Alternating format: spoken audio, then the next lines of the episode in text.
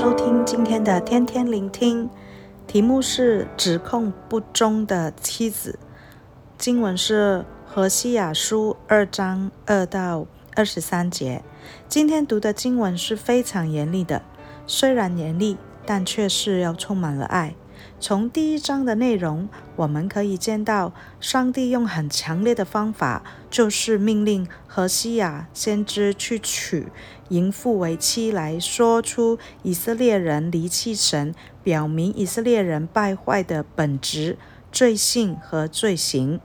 第二章第二节说：“她不是我的妻子，我也不是她的丈夫。”以不贞洁的妻子的真实经历来表述背道背弃神的以色列人。既然以色列人因为拜偶像犯了属灵的奸淫罪，就自然不再是神的配偶了。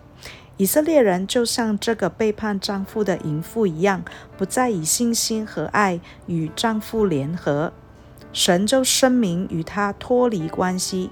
在整个第二章里面，描绘了神深深的为到以色列的背道而悲伤、愤怒。具体来讲，这番奸淫的妻子比入为以色列人，在这段经文里面主要有三样罪。第一样，妻子背叛丈夫，心中已有他爱，并要随他爱而去。二章五节说：“我要跟随我那些爱人。”他一心要在错误的道路上面走下去，要去相信他那些爱人会给他富足满足。他一心要想往堕落的路走。第二点，妻子忘恩负义。二章五到八节：“我的饼和水、羊毛和麻布、油和我所喝的，都是他们给的。”妻子忘了她所拥有的，也不知道生活一切所需都是她丈夫提供的，就好像以色列人忘记了是神赐给他们五谷、新酒和油。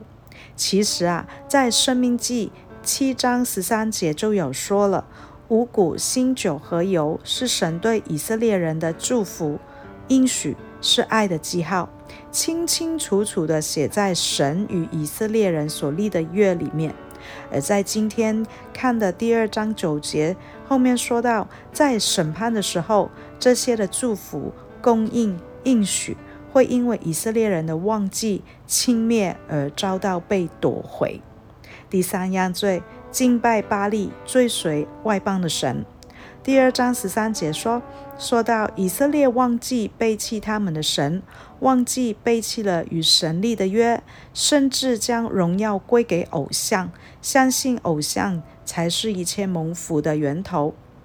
而神也用了三样很严厉的手段来管教以色列人。第一个，找不到出路。二章六节说，神要用荆棘堵塞他的道。筑墙挡住他，使他找不着路。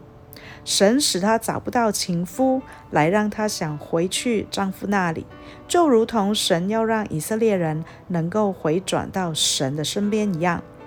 第二样，没有出产。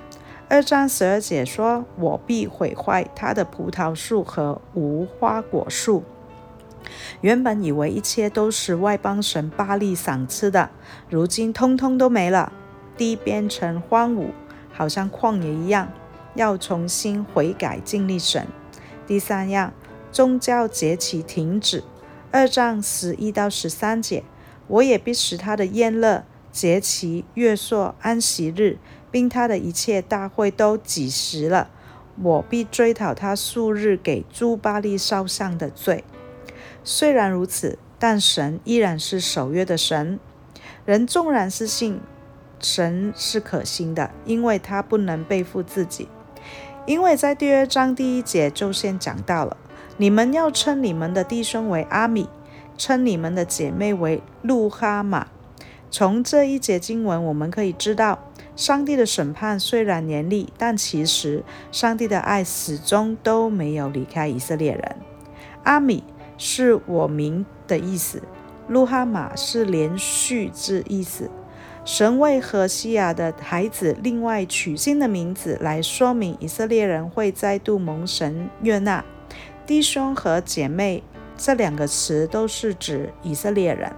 新的名字就是带来新的信息。神要恢复与以色列人立约的关系，神重新向他们施怜悯。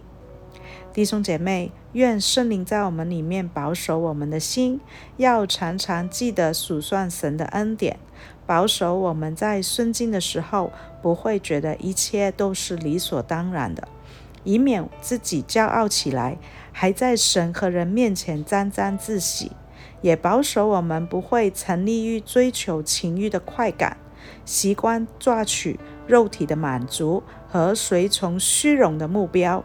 以致将这些的追求变成我们生命中的网罗，甚至成为了偶像去崇拜。愿主的爱天天充满我们，让我们可以专心爱他，给我们喜欢寻求真理，习惯与神亲属生活中的喜怒哀乐，在爱人爱神的事上，可以生出清洁的心、无愧的良心和无畏的信心。我们一起来靠主得胜，哈利路亚！祝福大家。